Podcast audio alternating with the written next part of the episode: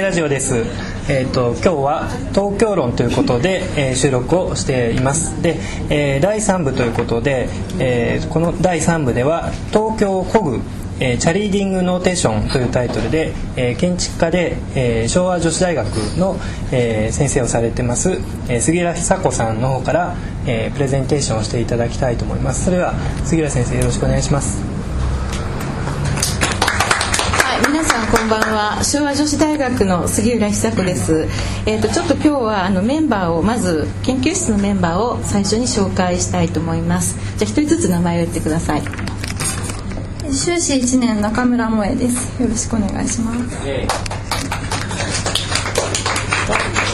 修士2年の高畑みどりです。よろしくお願いします。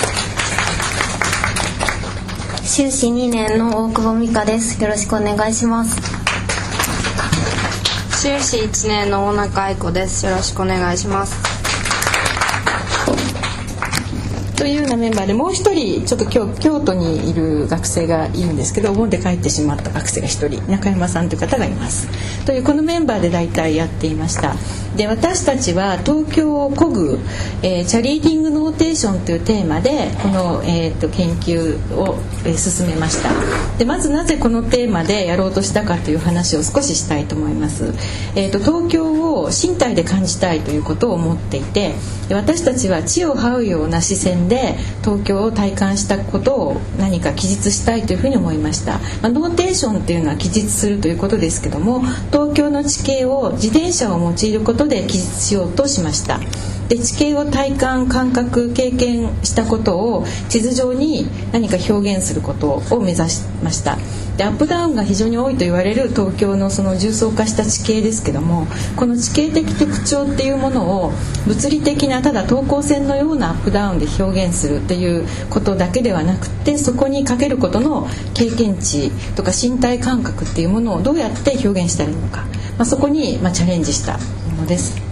でまずどのようにやったかなんですけども、えー、6月中旬から7月の中旬ぐらいに、えー、大橋ジャンクションこれは渋谷から近くで今あのすごいものを作ってますけどもそこを中心として直径4キロ8ルートを2人から4人で、えー、みんなでグループを組んで、えママチャリで走りました。でこれは今国士舘の方々にも協力していただき昭和のメンバーと一緒に走っていただいたところです、まあ、どんな様子だったかっていうと本当にママチャリで一生懸命こう声で今、えっと、ラジオを聴いてる方は分かんないと思うんですけどもちょっと頑張ってる映像が今映っています、まあ、こんな状態で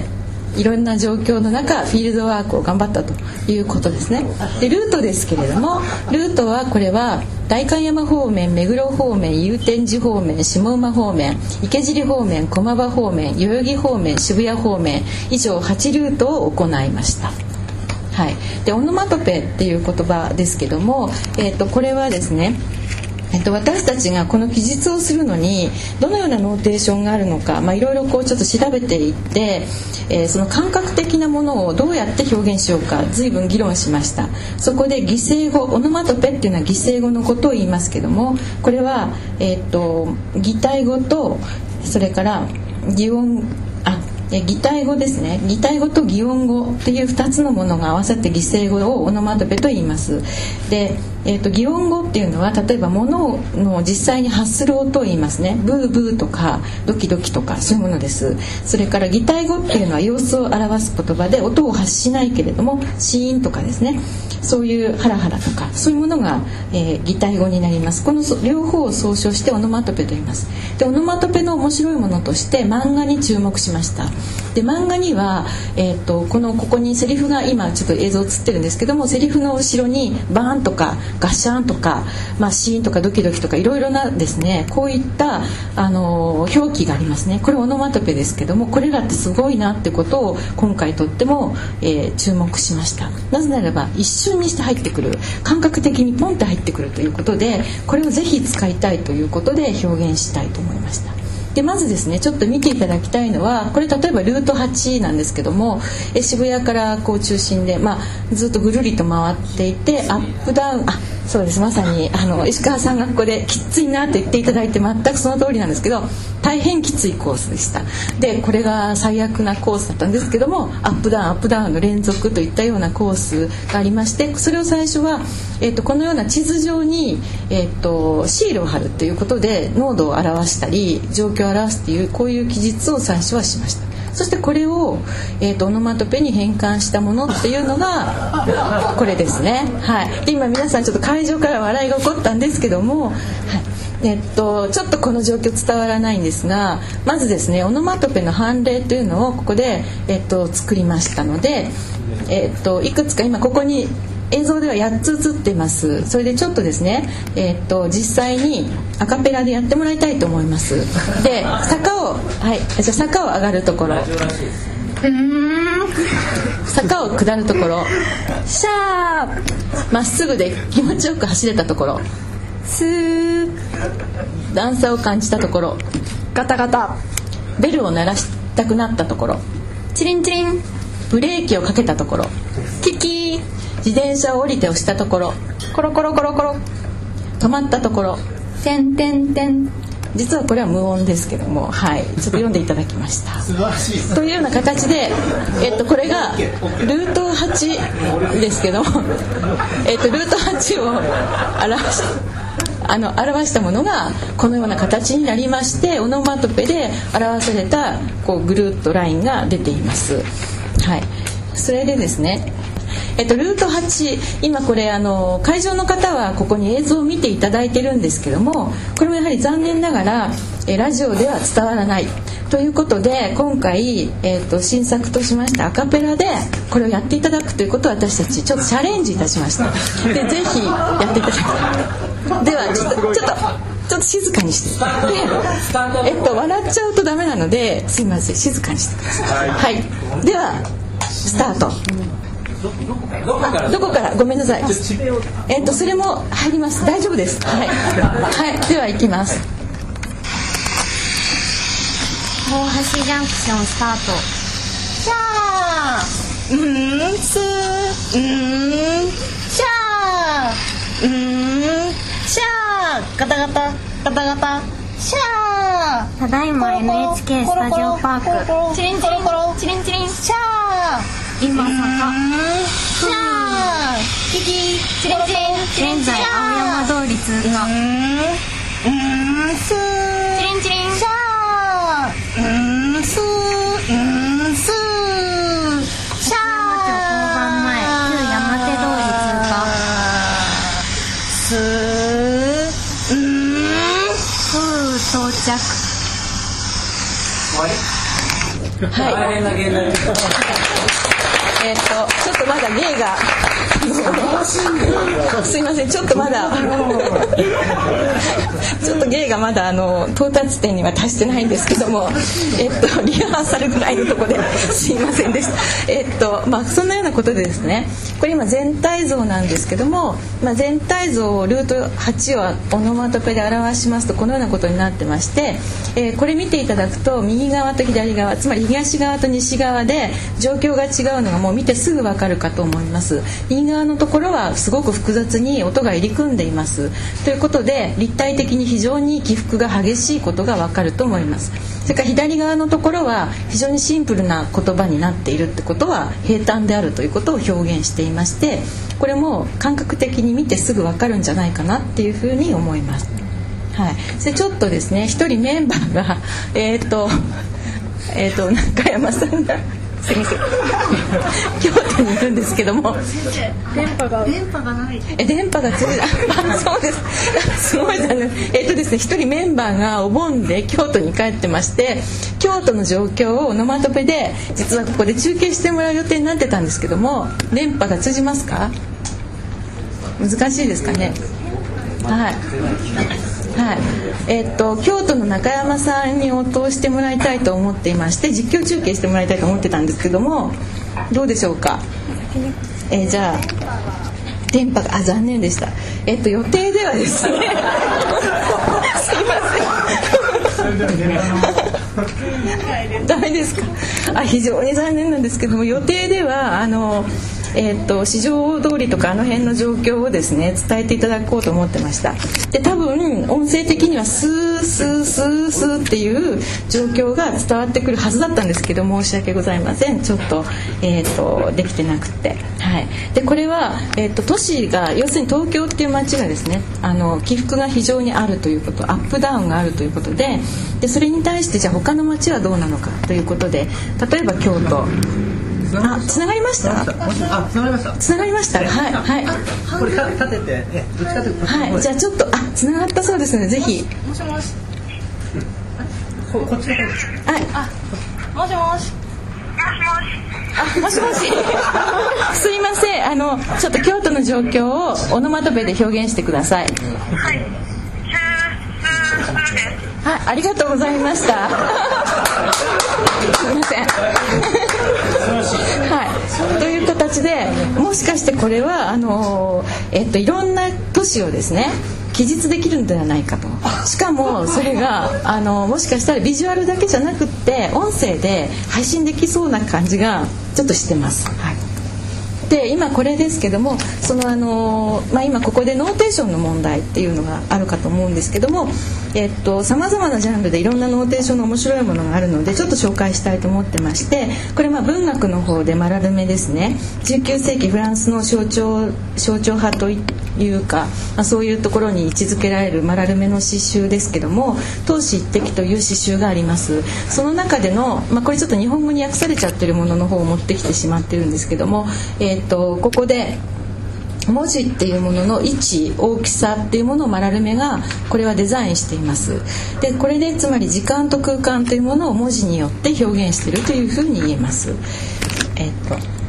でそれからこれジョン・ケージの4分33秒有名な、えっと、ものの楽譜なんですけれどもこれは音楽の現代音楽家ですね。の、えっと、今表記ノーテーションですけれども、まあ、これはずっとこのえっと前でピアノの前でずっと座っていてそれして、えー、と30秒とか2分40秒1分20秒のところで蓋を開けたり閉めたりしたっていうその線だけが書いてあるものですけどもこれもやはり時間と空間というものを表現しているものです。まあ、こういったようなものなんですけどもででオノマトペなんですが、えー、っとでその漫画の中の記述にあるこのオノマトペを今回使いましたけど非常に可能性を感じました。身体感覚とか経験値そういったものを、えー、っと非常に捉えていてしかもこれは頭に一気に入ってくるものだというふうに思っていて感覚的な東京のマップ地形のマップというものが表現できる可能性を持ってるんじゃないかと、まあ、時間と空間全てここであの入るので非常に面白いものなんじゃないかなっていうふうに、えーと、今回やっていて感じているところです。今後なんか展開できればいいなと思ってます。よろしくお願いします。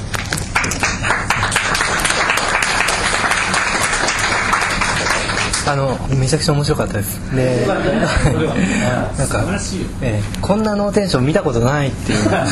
感じがしてですごいあのこれは東京これから広がっていく可能性もあるんですよね。渋谷周辺だったんですよ今回、はい、そうですね。ちょっと芸が芸が。芸芸がいやいや十分本当面白かったです。でちょっと僕これえっ、ー、とですねあの多分他の都市でも適用可能だと思うんですけども一つ、えーと、質問その方法論的な質問をしたいと思うんですがまず、えーと、これって道の方向性って関係あると思うんですね。つまり登っていく道があった時に反対から来たらまあその多分「ん」が「す」に変わるっていうか逆になると思うんですけどもそこら辺ってどういうふうに、まあ、表してるんでしょうか？えっと、その辺もちゃんと表しているのでじゃあちょっと記述に対してどなたがいい？どなたはいとはいあ名前あ名前言ってはい、えー、中村萌です。まあそうですね。ほんえー、一応、えー、時計回りという方向をまあ決めてルールをルール付けをしてすべて時計回りで回るようにして、まあそうですね。はい。時計回りに回ってます。でも逆に言うとあじゃあはいはいあの逆に行くとねその例えばさっきのオノマトペが全く違うその必ずこの逆回りになるとこのオノマトペに変わるっていうほど単純なものではないんですよつまりあそこのオノマトペに表されてるのは単にこの勾配だけじゃないんじゃないかなと思ったんですがどうでしょうか？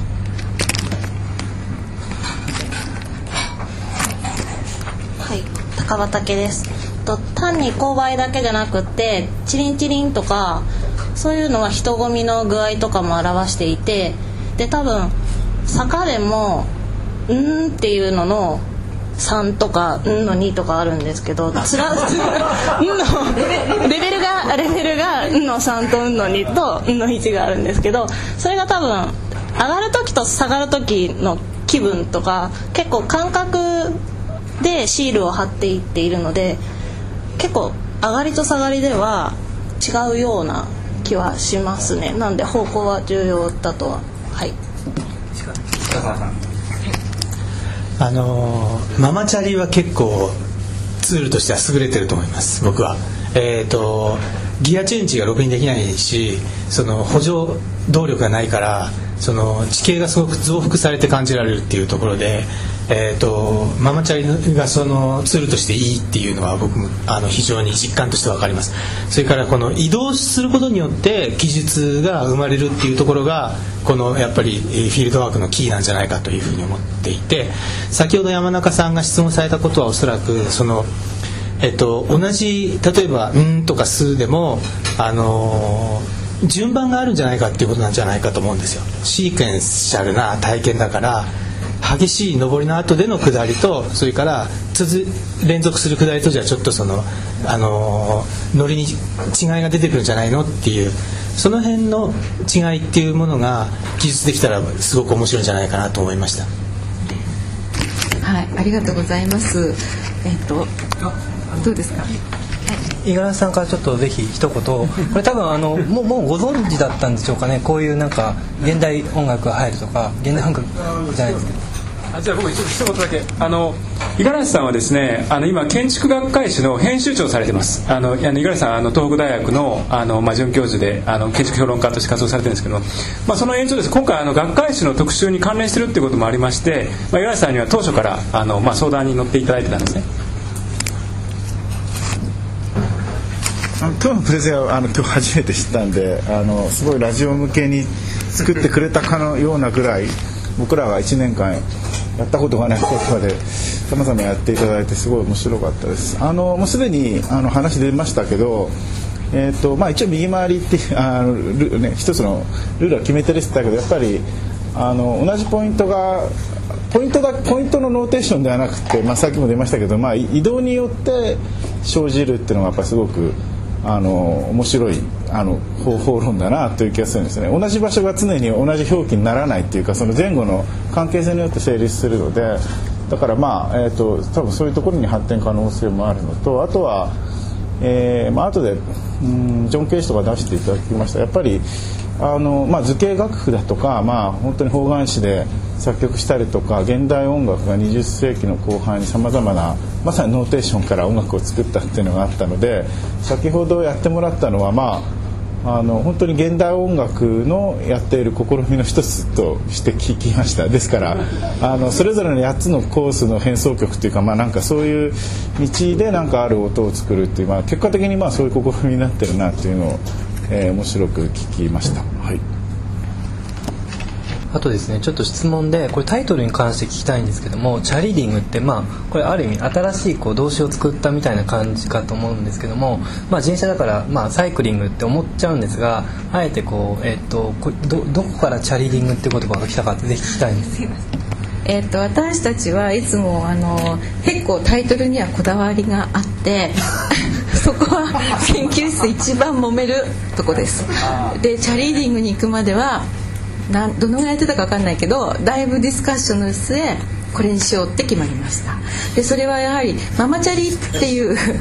あディスカッションしました。であのママチャリってやっぱりさっきね石川先生さんが言ってらしたように、えっとギアチェンジがあっちゃこれはダメと。やっぱり最初太ももで感じるって言ってたんですね。で太ももで東京を感じたいって言ってて太ももで感じる東京ってタイトルで学会誌に行こうとしたんでちょっとそれはやめようよっていう話になってそれでまあ